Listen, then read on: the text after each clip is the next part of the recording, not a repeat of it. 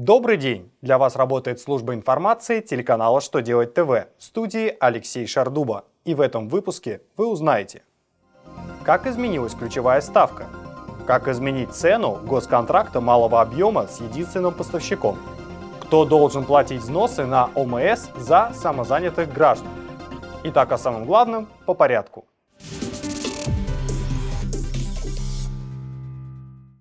С 18 декабря ключевая ставка равна 7,75%.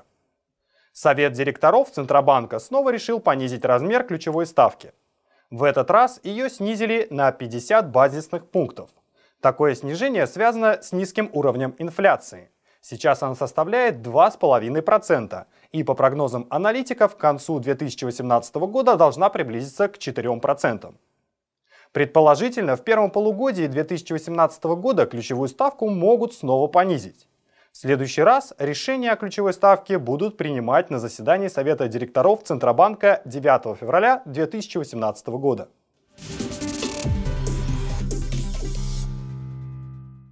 Даже если речь идет о контракте до 100 тысяч рублей с единственным поставщиком, изменять его цену можно только по общим правилам. Минфин сообщил, что цена госконтракта – одно из существенных его условий. Это значит, что изменить ее можно только в соответствии с нормами 44-го федерального закона. При этом не важен объем госконтракта и количество поставщиков. Цену контракта возможно изменить с соглашения сторон, если это предусмотрено в контракте. И по инициативе заказчика увеличивается количество поставляемого товара, но не больше, чем на 10%.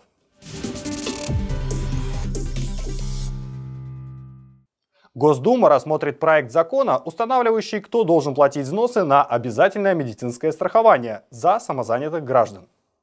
Поступивший на рассмотрение Госдумы законопроект предусматривает, что до 2019 года за самозанятых уплачивать взносы на обязательное медицинское страхование будут региональные органы исполнительной власти за счет межбюджетных трансфертов.